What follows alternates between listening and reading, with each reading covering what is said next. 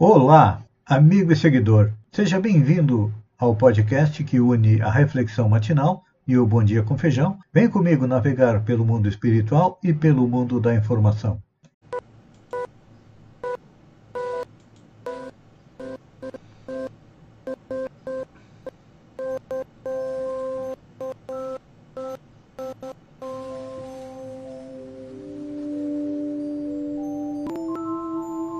Olá, amigo e seguidor. Seja bem-vindo à live diária da reflexão matinal, onde eu e você vamos em direção ao nosso coração para lá, como jardineiros espirituais, elevar templos às nossas virtudes, fazendo que elas cresçam, floresçam e frutifiquem, e ao mesmo tempo também precisamos cavar masmorras aos nossos vícios, fazendo com que eles sejam enterrados bem fundo dentro do nosso coração, enquanto nós não pudermos extirpá-los.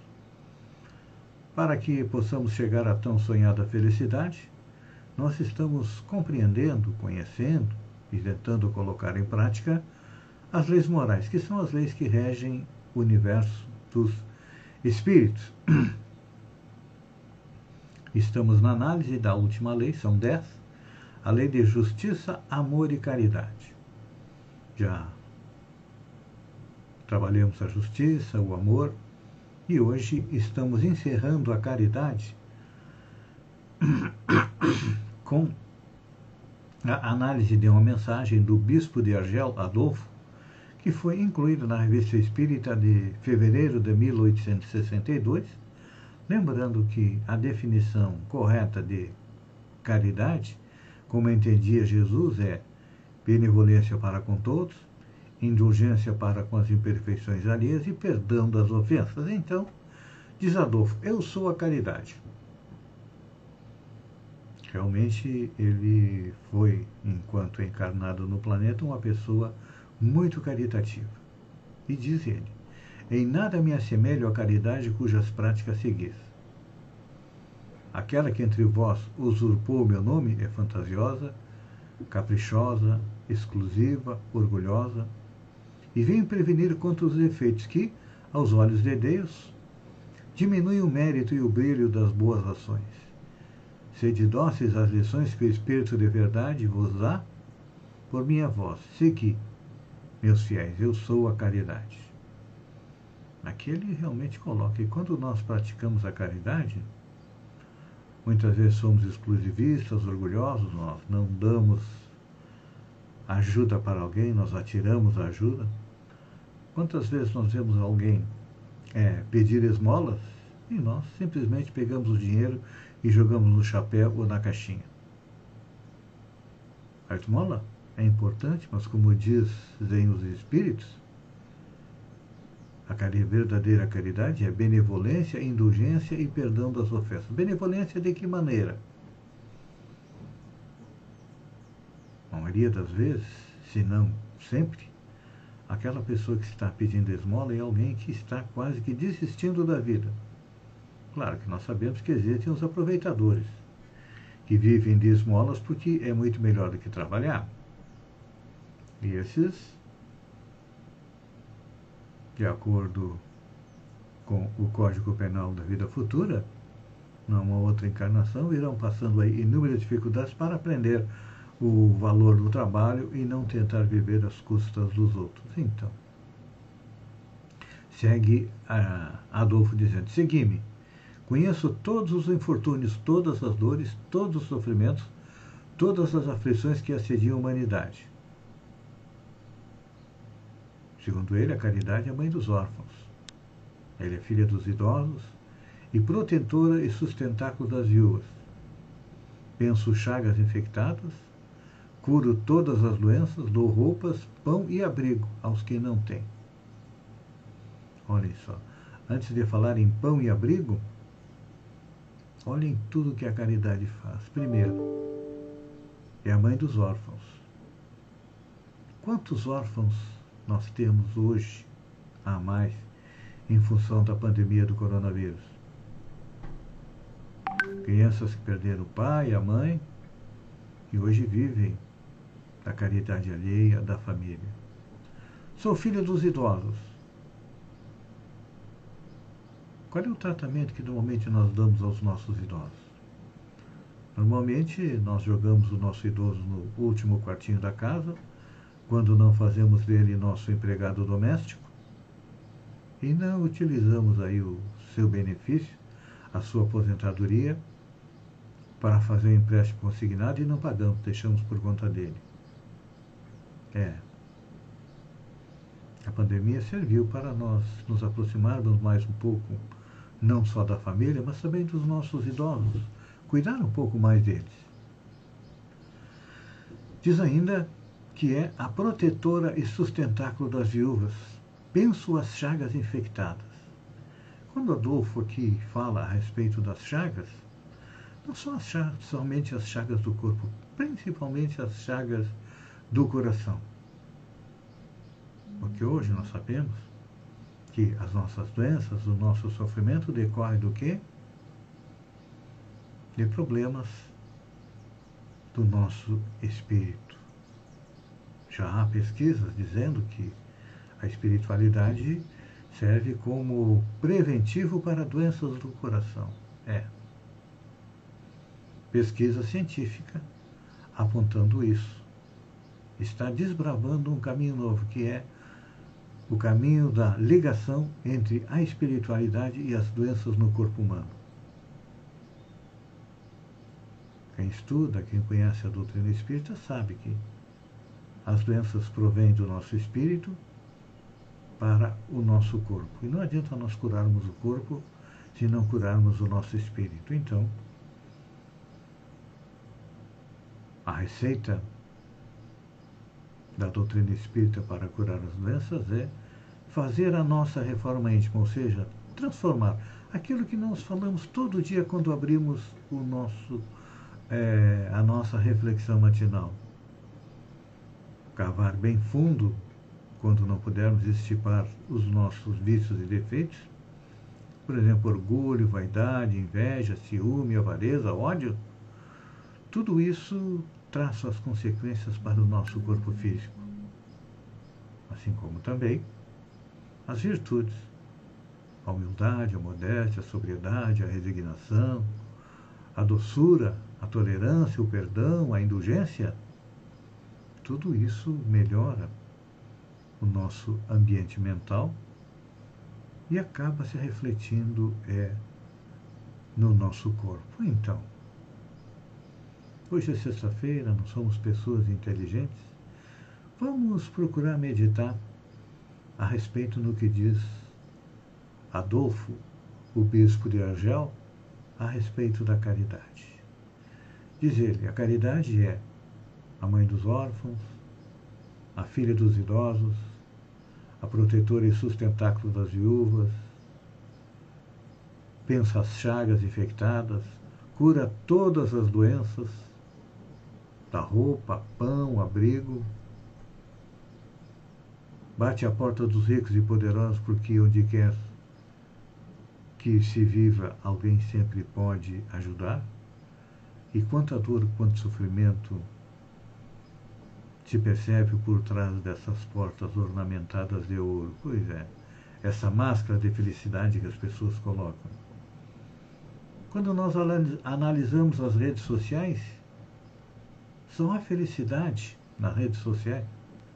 Mas quando a gente sai das redes sociais e vai para a vida real, se percebe tanta dor, tanto sofrimento. Então, vamos procurar, primeiro, é medicar as nossas feridas, nos transformando em pessoas melhores, e depois sim poderemos é, medicar as feridas dos nossos irmãos. Então, pense nisso, amigo seguidor, enquanto eu agradeço a você por ter estado comigo durante esses minutos. Fiquem com Deus e até amanhã com mais uma reflexão matinal. Um beijo no coração e até lá, então.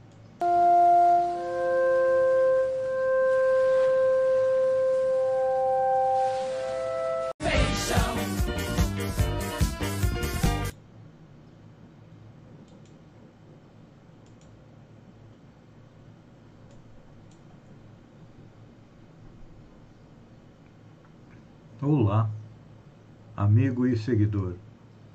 Seja bem-vindo à nossa live do Bom Dia com Feijão, onde eu convido você, vem comigo, vem navegar pelo mundo da informação com as notícias da região, Santa Catarina, do Brasil e também do mundo. Começamos com notícias da região.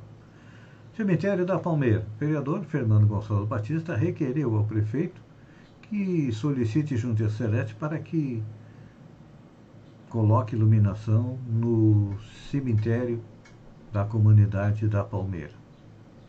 Ainda em Balneário Gaivota, na Câmara de Vereadores, o vereador Jason Leal Pereira requereu afastamento por 30 dias de 1 a 30 de novembro. Com certeza vai ser é, substituído.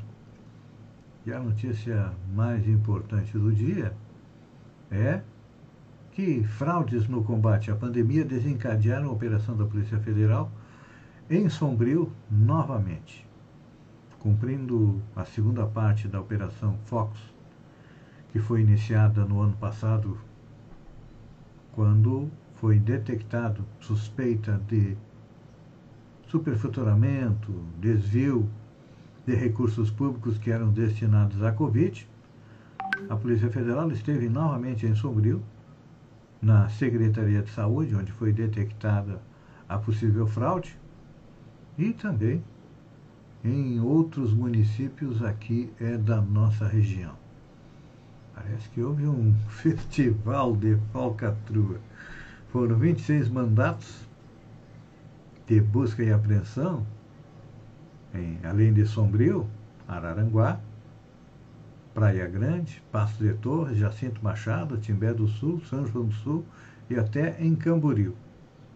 Os tentáculos dessa organização criminosa foram é, longe, não é? Seguindo em frente, ó, atenção para pais e mães. O Ministério da Saúde decidiu prorrogar até o fim do mês de novembro a campanha de multivacinação para atualização das cadernetas de vacinação de crianças e adolescentes de 0 a 14 anos. A medida levou em consideração o número de vacinados que até o momento, segundo o órgão, ainda não foi suficiente para o aumento da, adequado da cobertura vacinal. O que está acontecendo? É que, infelizmente, seguindo o louco, o tresloucado presidente do Brasil, a população está deixando de levar até as crianças para vacinar. Ah, a vacina não presta. Vacina, quem se vacina vira jacaré. Gente, só quem virou jacaré foi o personagem Loki da minissérie que no final da nos capítulos finais da minissérie aparecem vários Locks, um feminino e até um Loki jacaré. Com certeza ele tomou a vacina do presidente é, Jair Bolsonaro. Seguindo em frente, governador Carlos Moisés, confirma a possível liberação de máscara em ambientes abertos de Santa Catarina. Em evento na manhã desta quinta-feira, o governador Carlos Moisés confirmou os estudos para que Santa Catarina deixe de ter obrigatório o uso de máscara em locais abertos. Ele já afirmou que a Secretaria de Saúde está analisando e, segundo ele, poderá ser quando alcançarmos 65% da população vacinada é com as duas doses. Atualmente nós estamos em 50 e poucos por cento. Aí eu fico perguntando, como é que vai ser nas cidades como Sombrio, onde a vacinação está muito atrasada? Está ainda abaixo dos 50%. É, são coisas que nós temos que meditar. Olha só. Quem gosta de entretenimento, hoje é sexta-feira, é dia de notícias mais leves. BBB 22 é encurtado e Globo bate o martelo sobre a data final. O BBB 22 será o mais curto que a temporada 2021, alardeada como a maior da história. A Globo bateu o martelo e decidiu que a próxima produção, comandada por Tadeu Schmidt, terá o número menor de episódios. Com isso, o BBB 22 contará com 95 episódios, 5 a menos que a edição passada, anunciado como o maior da história. O BBB BBB 21 teve 100 episódios, ficando no ar de 25 de janeiro a 4 de maio. No entanto, assim como a edição passada, o BBB 22 terá um episódio extra após o final. O especial tem o intuito de reunir todos os participantes novamente na casa mais vigiada do país. O encontro, do encontro, eles farão balanço do seu período de confinamento que passaram juntos. Neste ano foi chamado de BBB Dia 101. STF decide que estados podem exigir dados que, de quem passa trote em serviços de emergência. O Supremo Tribunal Federal validou nesta quinta-feira, por unanimidade, uma lei estadual do Paraná que exige das prestadoras de serviço de telecomunicações os dados dos donos das linhas telefônicas que tiveram acionado indevidamente o serviço de emergência, como polícia e bombeiros. A lei que foi questionada na ação e mantida por decisão dos ministros estabelece multas aos autores dos trotes, mas também define e prevê punição para operadoras que levarem mais de 30 dias para fornecer os dados desses responsáveis. Na ação, a Associação Nacional de Operadores de Celulares defendeu que a lei era inconstitucional por usurpar a competência legislativa reservada à União sobre telecomunicações. Segundo a ACEL, órgãos vítimas de trotes não podem determinar a quebra de sigilo dos donos de linha sem autorização judicial, sob risco de ferir a privacidade dos usuários. Gente, ah, de vez em quando parece que sei lá o que que parece. Esse povo não quer prestar. O cara fez um trote. Eu, há um tempo atrás, conversava com o pessoal dos bombeiros. Eles dizem que, olha, tem gente que liga até 10 vezes para passar trote nos bombeiros. Tem que descobrir de quem é e tem que aplicar uma multa, aplicar uma pena.